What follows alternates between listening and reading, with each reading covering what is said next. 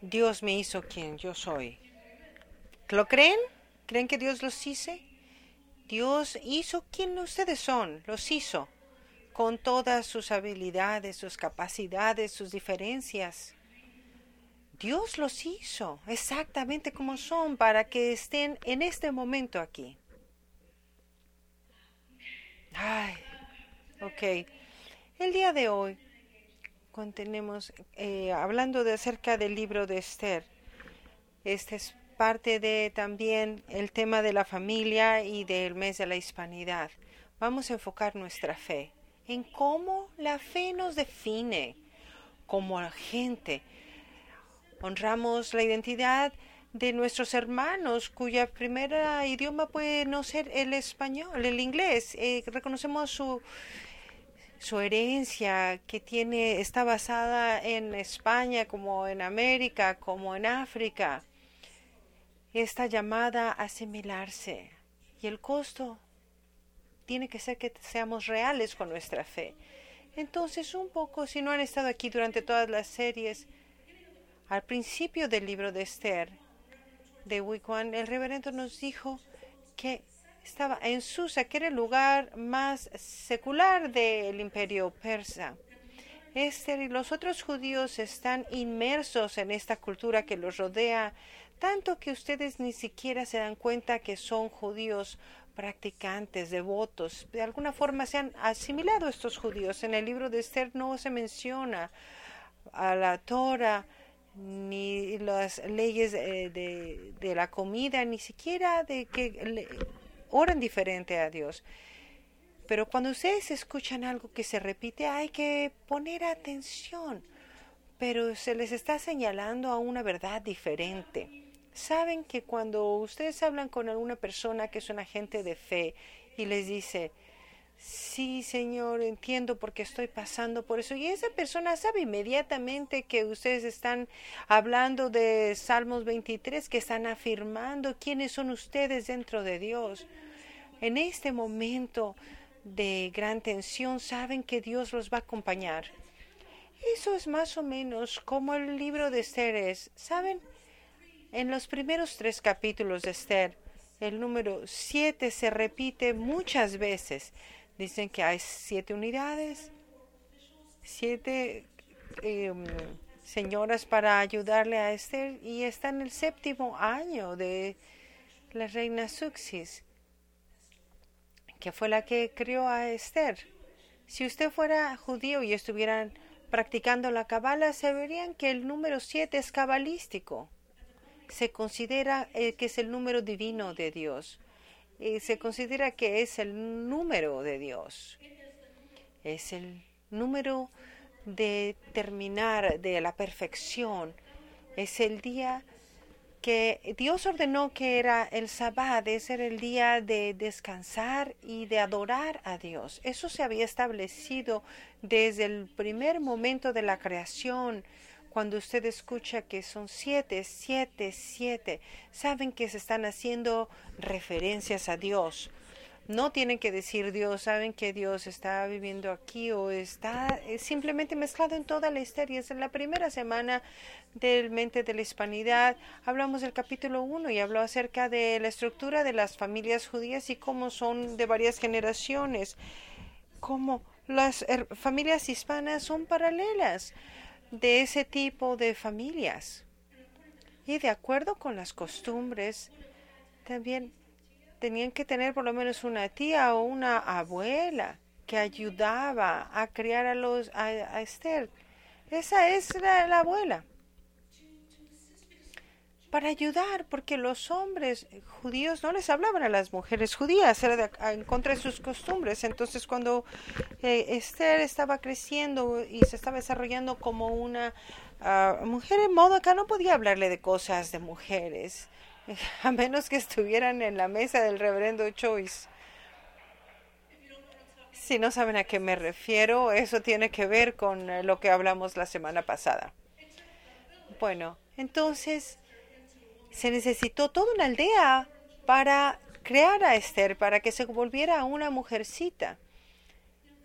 Saben, la mesa es el lugar en donde la gente se reúne a crear comunidad para eh, fortalecer eh, sus relaciones. La familia también, de esa forma, es cuando están eh, repartiendo el pan o preparando los plátanos, los tostones, el maíz, las tortillas, todas esas frutas de la tierra que nos van a alimentar, saben que están en casa, saben que es el hogar, es el momento en que se llenan esos, se crea la familia alrededor de la mesa, está llena de risas, de cariño. Es el momento cuando su vida se comparte alrededor de esa mesa.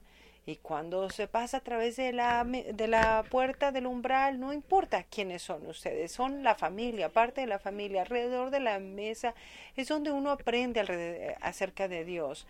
Se aprende acerca de la fe de su familia, se aprende acerca de las tradiciones, la importancia de pertenecer a algo más grande que uno mismo. Es a través de nuestra fe que nos definimos como personas como pueblos. Y de eso se trata la historia de Esther. Como veo alrededor de esta sala y veo los diferentes tonos que hizo Dios en todos los géneros y las capacidades y la sexualidad y las habilidades, simplemente la variedad de personas y le doy gracias a Dios, lo alabo. No importa cuáles son nuestras diferencias, cada semana nos reunimos alrededor de esta mesa y venimos y nos convertimos en familia. Aparte de que somos eh, muchos y diferentes, nos convertimos en uno solo, nos unimos en la comunión.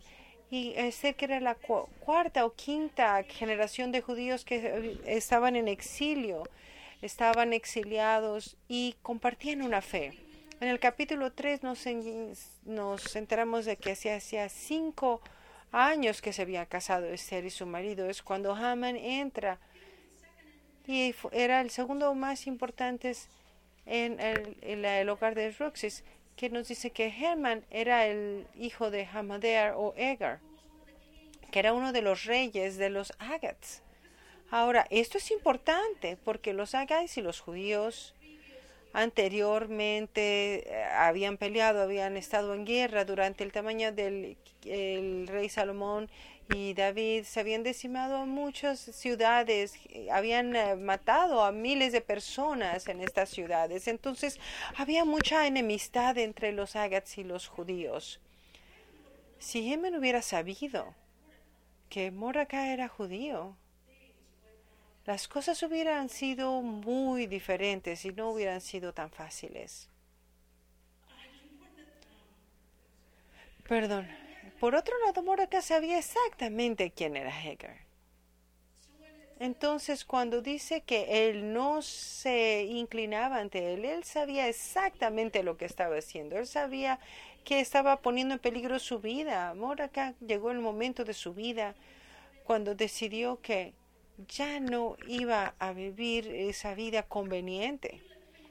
Sabía que salir del closet como judío y que le iba a costar, que iba a tener un precio, pero no podía continuar fingiendo que era quien no era, porque que tampoco podía estar engañando acerca de su fe y no podía seguir mintiendo y seguir viviendo de esa forma y sabía que estaba arriesgando su misma vida para poder salvar su vida. El arzobispo Oscar Romero dijo en 1979, aquellos de que en la fe bíblica salvan sus vidas, es aquellos que se quieren llevar bien, que no se quieren comprometer, que no quieren meterse en problemas, que quieren quedarse fuera de las situaciones que exigen que nos involucremos los unos con los otros. Cuando ustedes hacen eso, pierden su vida. Eso es algo terrible, es vivir con tanta comodidad, sin sufrir, sin meterse en problemas, muy tranquilos, muy en paz, con buenas conexiones, bien relacionados con todos y con todos, que no les falta nada en su vida. Pero nos pide que nos cuestionemos de qué sirve eso. Es cuando nos quedamos fuera de los retos, cuando evitamos los retos, cuando ignoramos las injusticias, que perdemos nuestras vidas. Porque somos gente de fe. El arzobispo Romero nos dijo, ¿están dispuestos a ser Móraca? ¿Están dispuestos a vivir su fe con su identidad? ¿Están dispuestos a no inclinarse a los actos de injusticia, están dispuestos a vivir su fe de tal forma que cambie al mundo. Y si no el mundo, por lo menos su país. Y si no su país, su ciudad, y si no por lo menos su iglesia. Están dispuestos a vivir su fe para que los cambie a ustedes. Que su fe los transforme. Si no es así, ¿para qué nos sirve la fe? El 23 de febrero de 1977, el Romero se convirtió en el arzobispo de El Salvador. Era un padre muy conservador. Cuando se le el gobierno salvadoreño estuvo de acuerdo en esta designación, pero muchos de los padres estaban muy decepcionados porque ellos sabían, eran padres progresivos que estaban sirviendo a los padres y estaban dentro de la Uh, liberación, de la teología de la liberación, y sabía que afectaba muy negativamente a los marginados. Y el 12 de marzo de 1977, Fruto Grande era un, un jesuita, amigo personal de Romero, se le asesinaron. Su muerte tuvo un efecto muy profundo en Romero y después él dijo que cuando lo vi ahí muerto, tirado, muerto. Y pensé si lo mataron por lo que él había estado haciendo. Entonces yo tenía que ponerme en su camino y hacer un camino, una transformación en este país. Y su le pidió al gobierno que investigara la muerte de su amigo, pero el gobierno se negó. Entonces Romero empezó a rebelarse algo que él nunca había eh, mostrado en su vida, él empezó a hablar en contra, a favor de la pobreza, en contra de las injusticias sociales, empezó a hablar de los asesinatos, de las torturas de los otros salvadoreños. Y en 1979 la, el gobierno revolucionario llegó al poder denunciando abusos eh, a los derechos humanos. El gobierno comenzó a escalar la violencia y los asesinatos la violencia se conoció como la guerra civil del Salvador. Romero habló, él habló con mucha pasión acerca del gobierno y cómo estaban tratando a la gente. Activamente denunció violaciones de los derechos humanos de la gente más vulnerable. Defendió los principios y la dignidad de toda la humanidad, defendiendo intercediendo por la gente que eh, estaban marginados. Habló acerca de la corrupción dentro del gobierno. Y eso no lo hizo muy popular. Pero estaba viviendo su fe. Él sabía, como Mordecai, que al hablar la verdad al poder y vivir su fe en voz alta, podía costarle la vida el 24 de marzo de 1980, mientras estaba en la misa en, la capilla de la Divina Providencia, lo asesinaron. Y eso fue por su fe. Él dijo en el sermón, justo antes de su muerte, que una eh, iglesia que no provoca ninguna crisis, que eh, dice unos evangelios que no le molesta a nadie eso la palabra de Dios que no toca los pecados de la sociedad que se proclama? ¿Qué tipo de evangelios son esos? Creo que nosotros, Resurrections, se nos llama a ser ese tipo de iglesia. Y lo que eso significa para cada uno de nosotros individualmente va a tener una apariencia completamente diferente. Con frecuencias me dicen, ¿cómo encontré mi lugar en esta comunidad? Y cuando le digo a la gente que, ¿qué es lo que te apasiona? Y es porque eso que les apasiona es algo que el mundo necesita. Exploren esa pasión. Ahí es donde cada uno de nosotros es nuestro llamado, es nuestra misión. Esas cosas que les apasionan es lo que, la, es lo que el mundo necesita. Mordecai pudo haberse quedado oculto. Romero pudo haberse quedado callado. Pero Mordecai y Romero, sus vidas nos impactan. De tal forma que la verdad es que nosotros debemos de vivir nuestra fe a sabiendas de que nos puede costar algo, incluso nuestras vidas mismas. Ambos nos recuerdan que para ser personas llenas de fe y seguidores de fe es peligroso. La historia de Astor nos recuerda que cuando tenemos una aldea como resurrección, cuando tenemos una mesa en la que nos reunimos cada semana cuando tenemos la fuerza de la comunidad para vivir nuestra fe,